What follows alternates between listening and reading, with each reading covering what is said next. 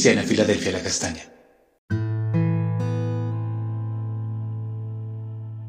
Amada Iglesia, Dios te bendiga. Continuamos con nuestro estudio devocional y hoy estaremos leyendo Proverbios capítulo 30, verso 10, que dice así, No acuses al siervo ante su Señor, no sea que te maldiga y lleves el castigo. Hoy estaremos hablando de la sabiduría y la lengua. Y el término que se usa en el hebreo para la palabra acusar es la ham, que significa calumniar, infamar y menear la lengua. Y en ese pasaje encontramos varias enseñanzas que nos da Dios acerca de hablar de nuestro prójimo. Primero, el Señor sale en defensa de su siervo. Cuando una persona realizaba una acusación falsa contra un siervo, era muy probable que su amo saliera en defensa de éste, porque lo conocía, lo apreciaba y sabía cómo realizaba su trabajo y por lo tanto no aceptaba las palabras que se hablaban en su contra y lo defendía. Esto es lo que hace Dios con cada uno de nosotros. Siempre que se levantan palabras de maldición, calumnia y juicio en contra de los hijos de Dios, el Señor los defiende. Miremos lo que dice Salmos 31, 19 al 21. Dice, cuán grande es tu bondad que has guardado para los que te temen, que has mostrado a los que esperan en ti delante de los hijos de los hombres. En lo secreto de tu presencia los esconderás de la conspiración del hombre. Los pondrás en un tabernáculo a cubierto de contención de lenguas. Bendito sea Jehová porque ha hecho maravillosa su misericordia para conmigo en ciudad fortificada.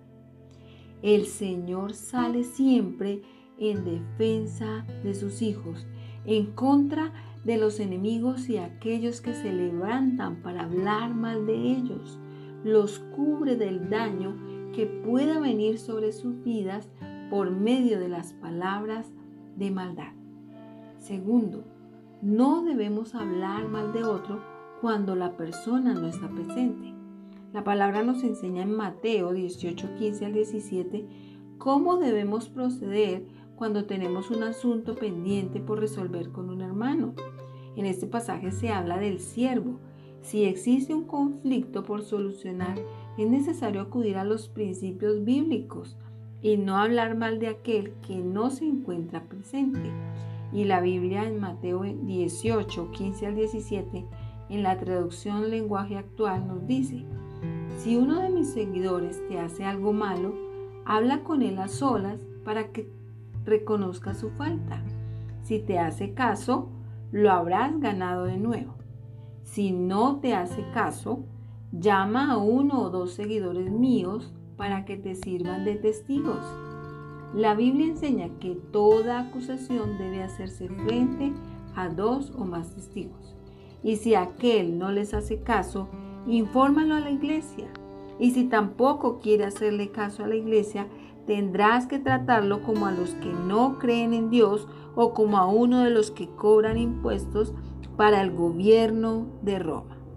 Señor Jesús estaba enseñando a sus discípulos cómo tratar con sabiduría las diferencias que se podían presentar entre ellos y esto mismo debemos realizar nosotros.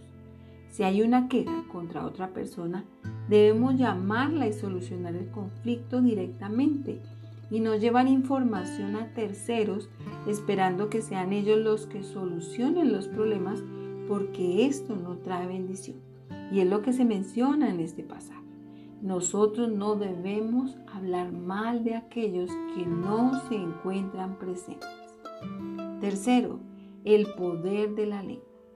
La palabra en Santiago 3 nos menciona el poder que tiene la lengua. Una vez que las palabras se han manifestado en contra de una persona, éstas comenzarán a correr y nada las detendrá y pueden llegar a causar mucho daño. Vemos lo que dice Santiago capítulo 3 versos 2 al 6 en la traducción lenguaje actual. Todos cometemos muchas faltas. ¿Quién entonces es una persona madura?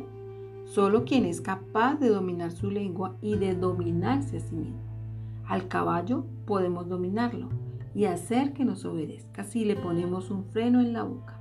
Algo parecido pasa con los barcos. Por grande que sea un barco y por fuertes que sean los vientos que lo empujan, el navegante puede controlarlo con un timón muy pequeño.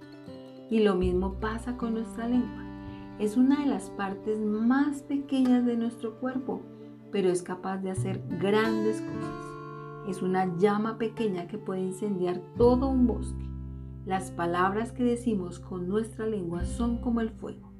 Nuestra lengua tiene mucho poder para hacer el mal. Puede echar a perder toda nuestra vida y hacer que nos quememos en el infierno. Aquí la palabra nos menciona las consecuencias de hablar en contra de otra persona. Son delicadas.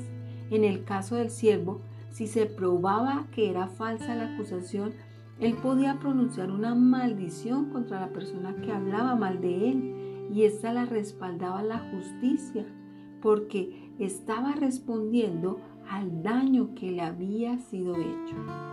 Qué importante que podamos controlar la lengua y cada una de las palabras que salen de ella, porque así como pueden ser para bendecir y edificar a alguien, también pueden maldecir y destruir una persona.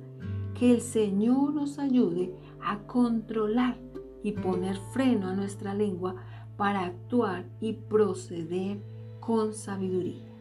Vamos a orar. Padre, te damos gracias Venimos delante de tu presencia en el nombre de tu precioso Hijo Jesús.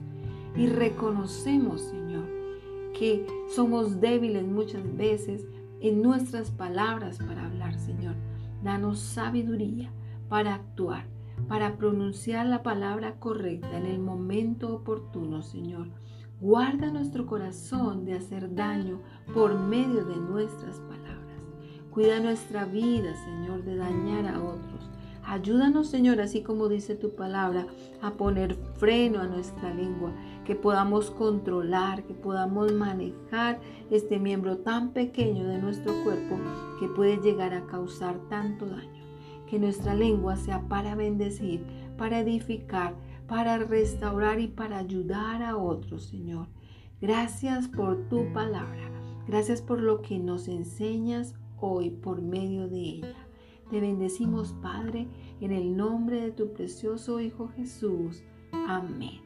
Amada Iglesia, recuerda, Dios se ha establecido como una puerta abierta en el cielo. No dejes de vivir cada día en obediencia a la palabra de Dios. Bendiciones en Cristo.